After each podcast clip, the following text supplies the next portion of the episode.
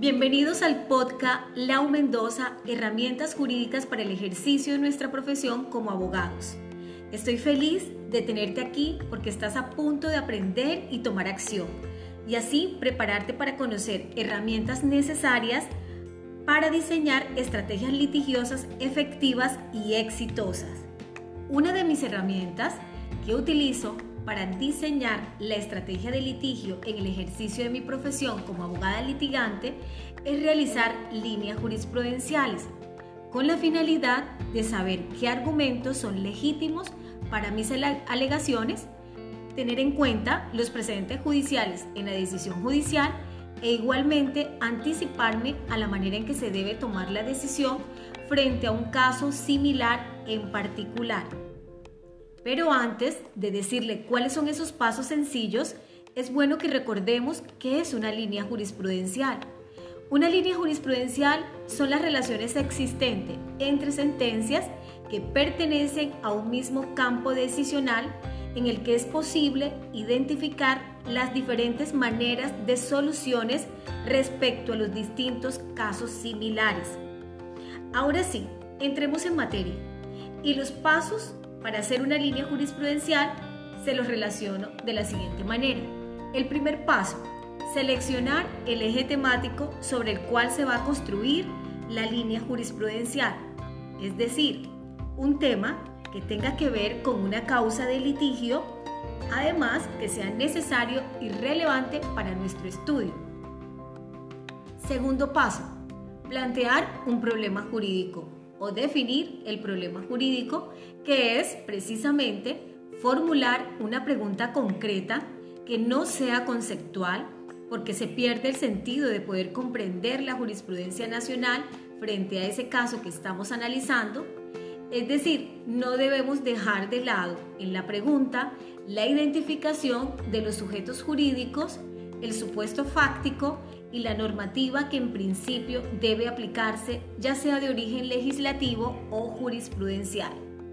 El siguiente paso es realizar un estudio y análisis sobre la temática seleccionada. Posteriormente, luego de hacer ese estudio a esa temática que ya hemos seleccionado, procedemos a identificar la sentencia arquimédica se le llama así porque es el punto de apoyo de la línea jurisprudencial, así como decía Arquímedes, dame un punto de apoyo y moveré el mundo.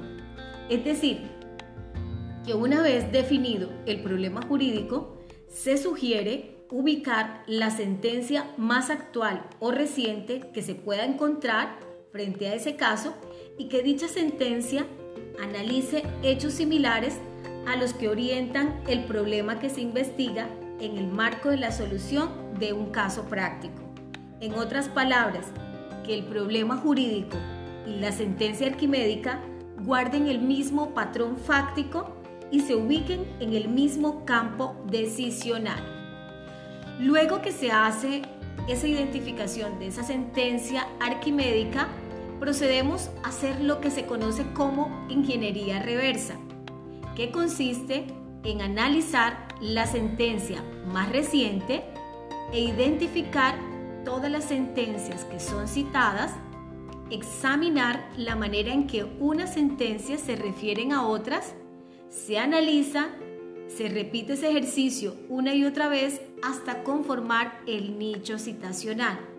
En otras palabras, se realiza un primer inventario de las sentencias citadas, luego se examina el inventario y se enlista sus citas a través de un segundo inventario. Luego se hace la comparación de dichos inventarios. Como siguiente paso, hacemos el análisis de las sentencias citadas para poder definir si versan sobre hechos y problemas similares y la tesis que adoptó la corporación en ese caso que le permitirá saber, que nos permitirá saber qué sentencia se acoge al precedente y cuáles no se acogen al precedente judicial. Luego de hacer todo este procedimiento, finalmente se elabora un documento descriptivo de la línea jurisprudencial que identifique en la gráfica cada una de las sentencias y a qué regla o subregla corresponde. Muchas gracias.